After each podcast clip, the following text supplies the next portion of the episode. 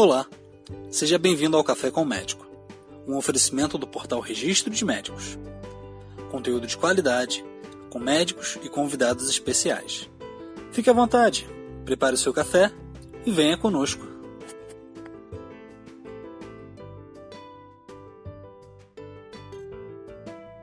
Olá, seja bem-vindo ao Café com o Médico.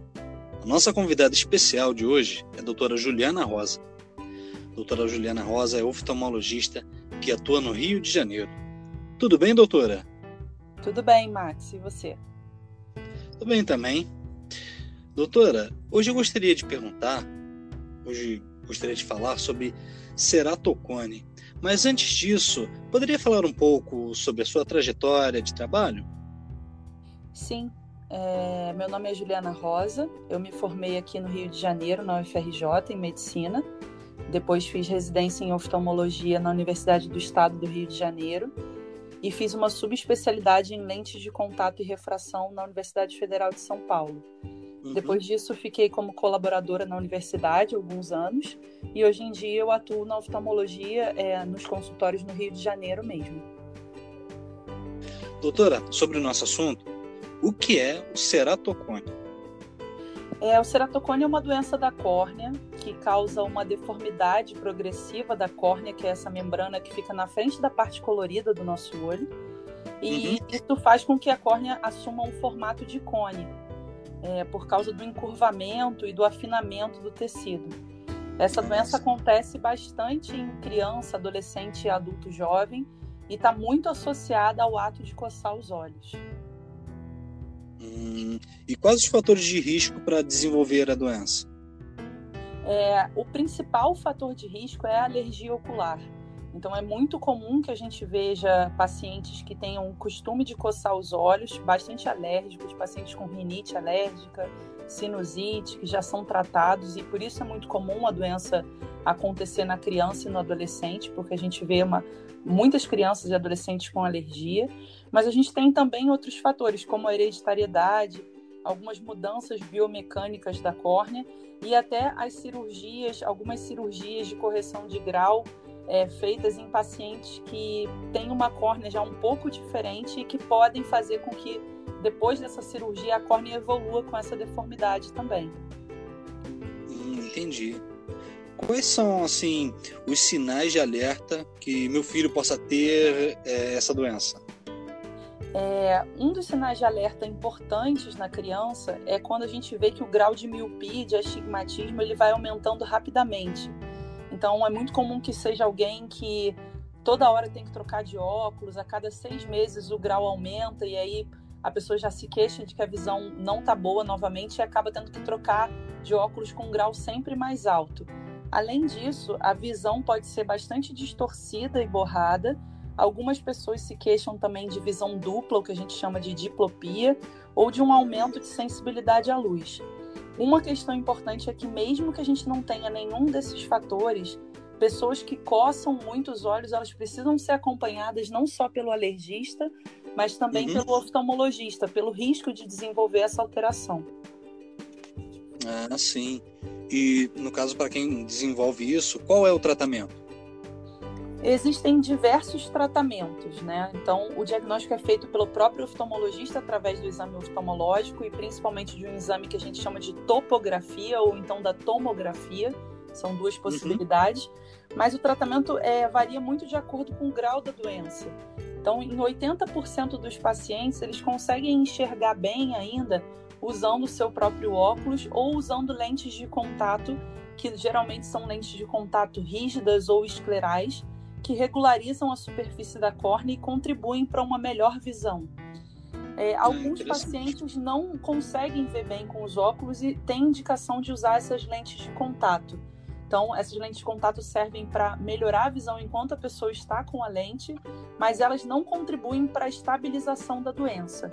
Para que a gente tenha uma estabilização da doença, pessoas que estão progredindo devem ser encaminhadas para fazer uma, um procedimento que se chama crosslinking que é um procedimento que inibe a evolução da doença através do fortalecimento das ligações de colágeno da córnea. Então, é como se essa córnea ficasse mais rígida e menos maleável. Então, ela tem uma tendência menor a deformar. É, apesar de todos esses tratamentos que eu falei, algumas pessoas elas ainda evoluem com mais gravidade. E aí algumas delas precisam ser encaminhadas para o transplante de córnea, que é uma cirurgia que, em que a gente substitui a área deformada da córnea, mas que é uma cirurgia que a gente só precisa fazer em casos mais avançados. Primeiro a gente tenta usar o óculos, depois a gente tenta usar a lente de contato. Se estiver evoluindo, vai para o crosslinking. Existe também um implante de anel que diminui a curvatura dessa córnea, que pode ser feito também em alguns casos específicos. É, e o transplante de córnea é realmente a nossa última opção, então é feito em poucos pacientes, no caso dessa doença.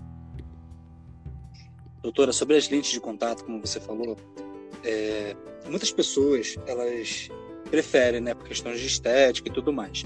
Mas quais são as, as indicações de uso? É, Max, além da questão estética, muitas pessoas não gostam de usar óculos ou preferem usar as lentes de contato para fazer exercício físico ou então para ir a uma festa, por exemplo. Mas existem algumas indicações médicas também. Então, algumas pessoas têm uma diferença muito grande de grau entre os dois olhos e nesse caso o óculos pode trazer uma distorção ou uma dificuldade de uso. Então, pode ser uma indicação para o uso da lente de contato. Além disso, a lente de contato ela pode ser usada também como uma indicação terapêutica para acelerar a cicatrização em córneas que têm alguma erosão, por exemplo, ou proteger essas córneas, fazer uma proteção mecânica em pacientes que têm muita alergia ocular. É...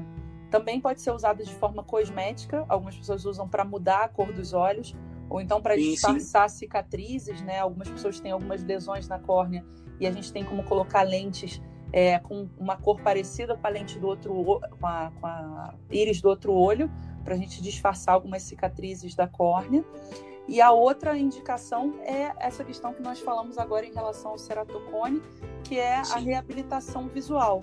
Então, muitos pacientes eles têm indicação de usar lentes específicas para regularizar um pouco a superfície da córnea e corrigir astigmatismos irregulares, como por exemplo no ceratocone. Interessante, doutora. E assim, quando a pessoa faz o uso da lente de contato, quais são os cuidados que devem ser tomados?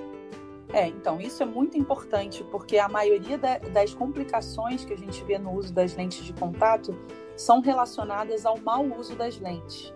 Por isso é muito importante que a pessoa é, seja orientada por um oftalmologista habilitado é, na, nessa questão das lentes de contato. Então, uma das coisas importantes é que a gente sempre diz que o paciente não deve dormir com as lentes de contato. Dormir aumenta em até 15 vezes o risco de infecção ocular, porque durante a noite, com os olhos fechados, a gente diminui a oxigenação para os olhos e aí isso é um estímulo para a proliferação de micro-organismos. Então, é, a chance de ter alguma infecção ocular dormindo com as lentes de contato é muito grande. A outra questão é a limpeza das lentes. Então, essas, essas lentes elas devem ser limpas com soluções adequadas prescritas pelo seu oftalmologista. E elas não devem, devem ser limpas nem com soro fisiológico, nem com água corrente. A gente sabe que tanto o soro fisiológico quanto a água corrente podem fazer proliferar micro-organismos e esses micro-organismos também podem levar a infecções graves relacionadas à lente de contato. É, então, essas lentes devem ser bem limpas tanto antes quanto após o uso e deve-se respeitar o tempo de uso. Então, existem lentes que são de descarte mensal, em que a gente usa a lente durante um mês só.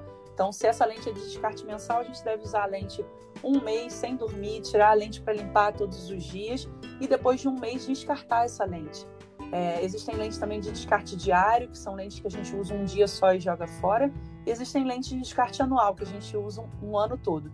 Esse descarte, esse tempo de descarte, ele deve ser é, bem, é, exatamente, bem seguido.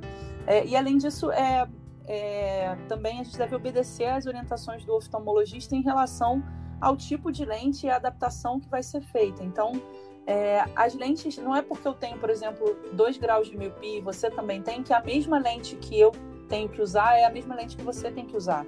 A lente não é determinada de acordo com o grau do paciente.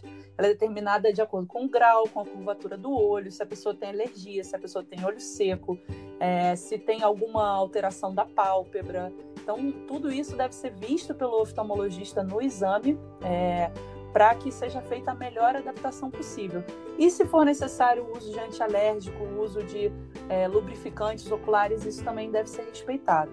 Além disso, a gente nunca deve colocar as lentes nos olhos se a gente tem alguma infecção ou se a gente acorda naquele dia com o olho vermelho, com o olho ardendo ou com alguma dessas questões.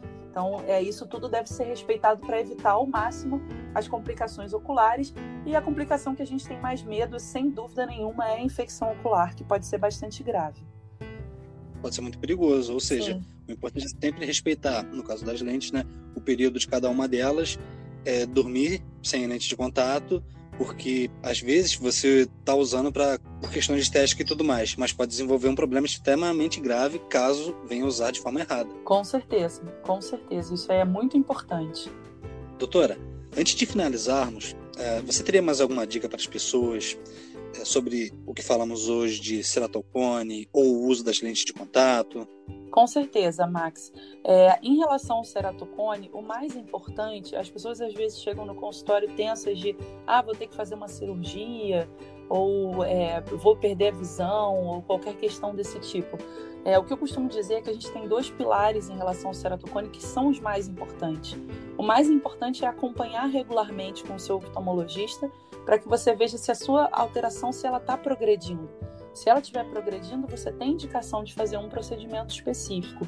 E a outra questão é, é evitar ao máximo coçar os olhos. E para isso a gente precisa acompanhar bem. Então, é, não adianta fazer todos os procedimentos que existem para ceratocone. Se eu continuar coçando o olho, a doença vai continuar evoluindo. Então, a gente, precisa, é, a gente precisa acompanhar e, e se for necessário, é, usar colírios antialérgicos é, ou tratamentos específicos para alergia que ajudem o paciente a não coçar os olhos, a gente vai fazer isso. Então, esses dois pilares do acompanhamento e do tratamento da alergia são muito importantes. Em relação à lente de contato, é, a lente de contato para esse paciente de ceratocone é muito importante. Então, a adaptação inicial, às vezes, dessas lentes pode ser um pouco difícil, mas ela é bem sucedida em grande parte dos pacientes e isso faz com que o paciente tenha uma re reabilitação visual muito importante. Então, às vezes, no consultório, a gente tem um paciente que enxerga 30%, 40% de óculos, mas passa a enxergar 90%, 100% com lente de contato. Então, vale o esforço de ir numa pessoa muito especializada em lente de contato, para que ela tenha um, um, grande arsenal de material e ela possa adaptar em você a melhor lente, para que você tenha uma boa visão e consiga ter uma boa adaptação, consiga usar bem aquela lente no seu dia a dia. Isso faz muita diferença no dia a dia desses pacientes, porque eles dependem muitas vezes das lentes de contato para fazer grande parte das atividades diárias, dirigir, trabalhar. Então, vale a pena esse esforço, tá? E ah, muitas pessoas me perguntam também, mas meu filho tem ceratocone, ele só tem 7, 8 anos e a visão dele não é boa. Criança não pode usar lente de contato, né, doutora? Pode. A gente sabe hum. que é, criança não existe uma contraindicação em relação à idade para uso de lente de contato. Tanto crianças como idosos podem utilizar, depender da indicação. Normalmente da motivação e da capacidade também para entender os riscos. No caso da criança, normalmente a gente tem um grande auxílio dos pais nesse processo, até que a criança fique um pouco mais independente. Mas se ela precisa sim. da lente para enxergar e para se desenvolver melhor, não existe nenhuma contraindicação para esse uso. Ela deve utilizar sim. Ah, certo. Certo. Doutora, muito obrigado pela sua presença. Gostaria de agradecer também a todos aqueles que nos acompanharam. Espero futuramente estar conversando com você novamente. Muito obrigada, Max. Agradeço o convite. Até, doutora. Tchau, obrigada, tá? Chegamos ao final de mais um episódio. Foi um prazer contar com sua audiência. Até a próxima.